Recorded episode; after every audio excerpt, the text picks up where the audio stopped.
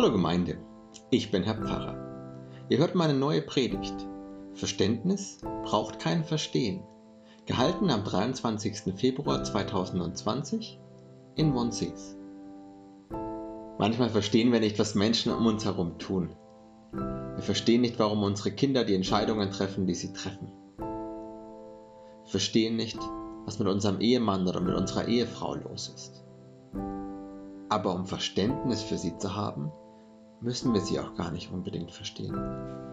Wir können Verständnis dafür haben, dass sie eine schwere Zeit durchmachen, dass ihnen etwas wichtig ist, dass sie mit etwas ringen und können dann entsprechend Rücksicht darauf nehmen. Warum tun wir das? Naja, weil wir sie lieben. Gott ist es ganz ähnlich. Die Beziehung, die wir zu ihm haben, unser Glaube, der hat was mit Verstehen zu tun. Aber er geht nicht im Verstehen auf. Da gibt es noch viel, viel mehr. Was wollten eigentlich die Jünger bei Jesus? Die Antwort gibt's in meiner Predigt. Der Herr segne reden und hören. Amen. Mir ist etwas ganz Seltsames passiert, was mir sehr zu denken gegeben hat. Vor zehn Jahren, da hatte ich mit einem Menschen, der mir viel bedeutet, eine Krise. Es war nicht so, dass wir miteinander gestritten haben. Es war vielmehr so, dass wir uns gegenseitig durch unser Verhalten und durch unsere Taten enttäuscht und verletzt haben. Unsere Freundschaft ist dadurch anders verlaufen, als sie ohne diese Krise verlaufen wäre, aber immerhin hatte sie Bestand. Vergangen im Herbst ist Folgendes passiert. Wir zwei sitzen wieder beieinander und irgendwie kommt das Gespräch auf damals. Und jetzt mit viel zeitlichem Abstand erzähle ich, wie enttäuscht ich damals war, weil ich mir eben aus meiner Sicht ganz große Mühe für den anderen gegeben habe und es bei ihm auf taube Ohren gestoßen ist. Und mein Freund erzählt mir genau dasselbe, wie enttäuscht er war, weil er sich doch so große Mühe gegeben hat für die Freundschaft und bei mir auf taube Ohren gestoßen ist. Jetzt können Sie sich vielleicht vorstellen, dass wir beide wahnsinnig irritiert waren und uns erstmal lange und ausführlich gegenseitig erklären mussten, wie wir den jeweils anderen damals wahrgenommen und verstanden haben. Ich hätte nie gedacht, dass es möglich ist, einen Menschen so misszuverstehen. Und zwar nicht nur einmal in einem Gespräch, sondern über Wochen. Wir haben komplett aneinander vorbeigeredet. Und je mehr wir geredet haben, umso schlimmer ist es geworden. Auf der anderen Seite wundert es mich jetzt auch nicht, weil irgendwann hat man einfach ein bestimmtes Bild davon im Kopf, wie der andere ist und wie er denkt. Und dann hört man nicht mehr zu, sondern man versteht nur noch das, was man eben sowieso schon meint, denkt und erwartet. Jetzt habe ich mir natürlich seit Herbst den Kopf darüber zerbrochen, ob es möglich gewesen wäre, dieses Missverständnis zu vermeiden. Natürlich bin ich im Nachhinein schlauer. Aber hätte ich es damals verhindern können? Ich glaube es fast nicht. Umso glücklicher bin ich, dass wir unsere Freundschaft nicht aufgegeben haben. Sie hat einen kurzen Dämpfer erlitten, aber wir hatten weiterhin Anteil am Leben des anderen, haben uns weiterhin gegenseitig ins Vertrauen gezogen. Und heute ist diese Freundschaft enger, als sie jemals war und dafür bin ich sehr dankbar, weil sie ein ganz großes Geschenk in meinem Leben ist. Der Predigtext für den heutigen Sonntag stammt aus dem Evangelium nach Lukas Kapitel 18, die Verse 31 bis 43. Jesus nahm aber zu sich die Zwölf und sprach zu ihnen, Seht, wir gehen hinauf nach Jerusalem und es wird alles vollendet werden, was geschrieben ist durch die Propheten von dem Menschensohn. Denn er wird überantwortet werden den Heiden und er wird verspottet und misshandelt und angespien werden und sie werden ihn geißeln und töten und am dritten Tag wird er auferstehen. Sie aber verstanden nichts davon. Und der Sinn der Rede war ihnen verborgen, und sie begriffen nicht, was damit gesagt war. Es geschah aber, als er in die Nähe von Jericho kam, da saß ein Blinder am Wege und bettelte. Als er aber die Menge hörte, die vorbeiging, forschte er, was das wäre. Da verkündeten sie ihm, Jesus von Nazareth gehe vorüber. Und er rief, Jesus, du Sohn Davids, erbarme dich meiner. Die aber vorne angingen, fuhren ihn an, er sollte schweigen. Er aber schrie noch viel mehr, du Sohn Davids, erbarme dich meiner. Jesus aber blieb stehen und befahl, ihn zu sich zu führen. Als er aber näher kam, fragte er ihn, was willst du, das ich für dich tun soll? Er sprach, Herr, dass ich sehen kann. Und Jesus sprach zu ihm, sei sehend, dein Glaube hat dir geholfen. Und sogleich wurde er sehend und folgte ihm nach und pries Gott. Und alles Volk, das es sah, lobte Gott. Jesus und seine zwölf Apostel sind in einer ganz seltsamen Lage. Diese zwölf sind die engsten Vertrauten von Jesus. Das sind die, mit denen er alles teilt. Das sind die, denen er sagt, dass es jetzt richtig ernst wird. Es gab natürlich immer schon Konflikte mit den Pharisäern und den Schriftgelehrten, aber nun geht es nach Jerusalem. Und der Konflikt mit der Obrigkeit dort wird damit enden, dass man Jesus verspottet, misshandelt, geißelt und tötet.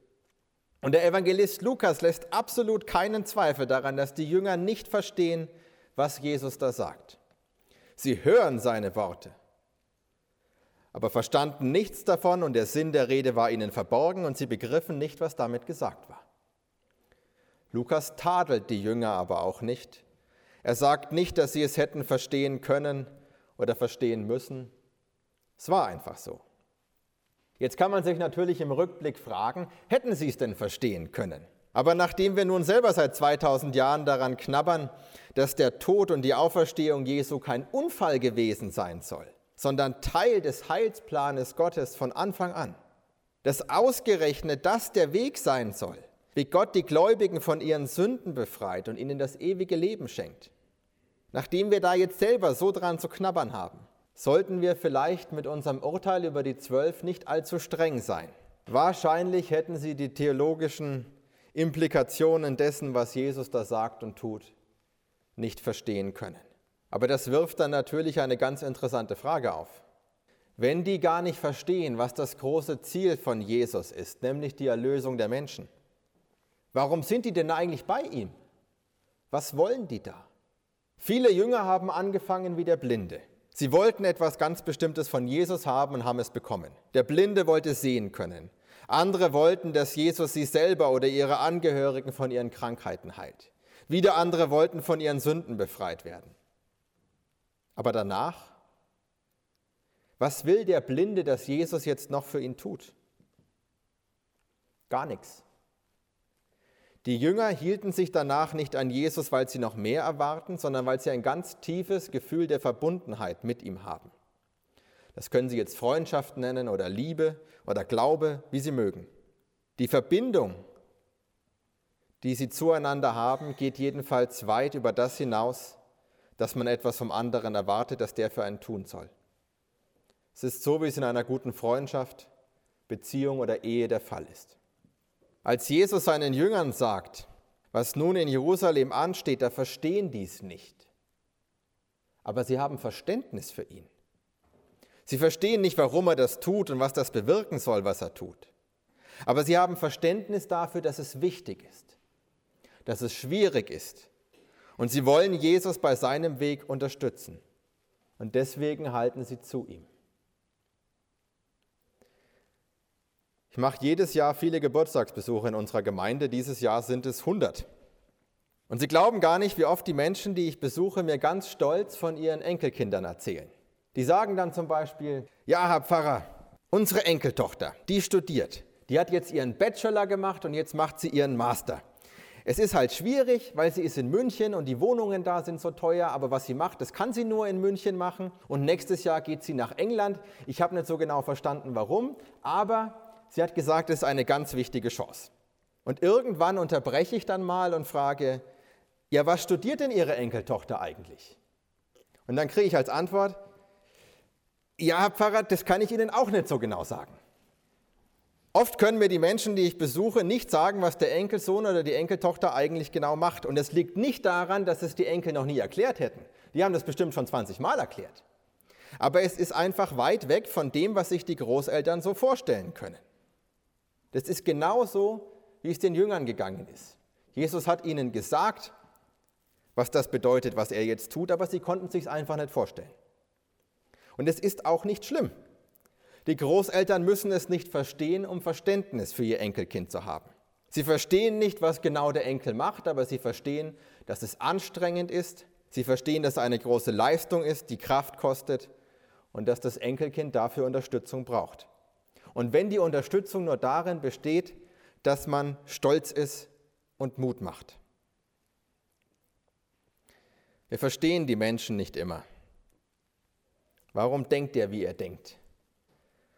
Warum tut er, was er tut? Und es kann eine ganz große Kluft zwischen den Menschen sein. Wenn man den Partner nicht versteht, wenn Eltern ihre Kinder nicht mehr verstehen oder umgekehrt, wenn Freunde einander nicht verstehen, wenn Gruppen in unserer Gesellschaft einander nicht verstehen.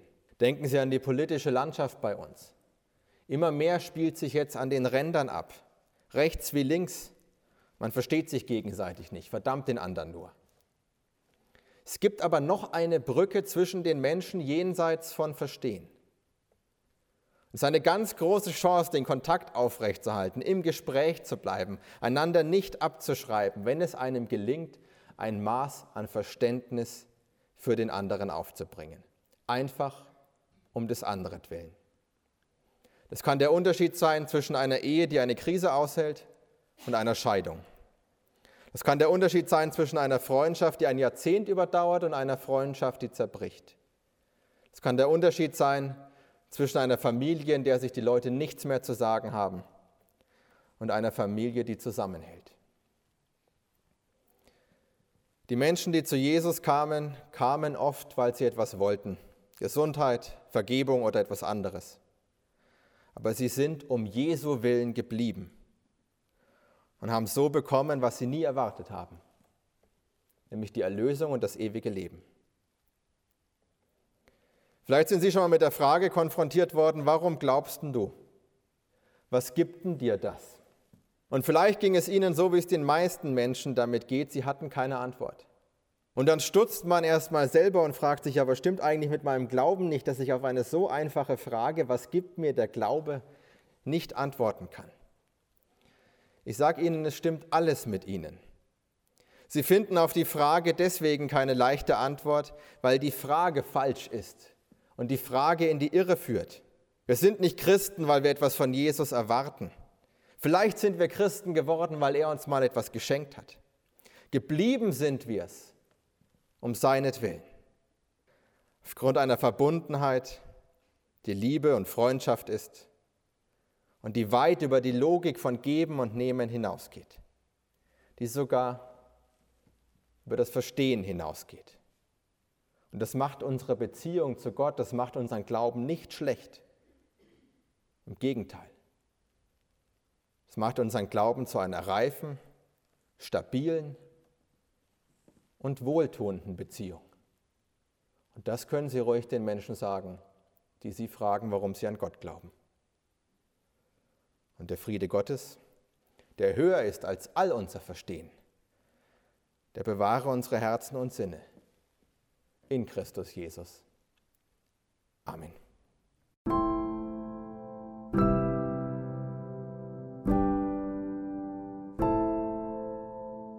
Ich hoffe, dass es euch gelingt, verständnisvoll mit Menschen zu sein, die ihr nicht versteht. Ich hoffe, dass ihr die Wege versteht, die Gott mit euch geht. Ich wünsche euch einen festen Glauben und eine reiche Beziehung zu Gott. Ich wünsche euch, dass ihr eine gute Antwort geben könnt, wenn Menschen euch fragen, was ihr eigentlich bei diesem Gott wollt und was der euch gibt.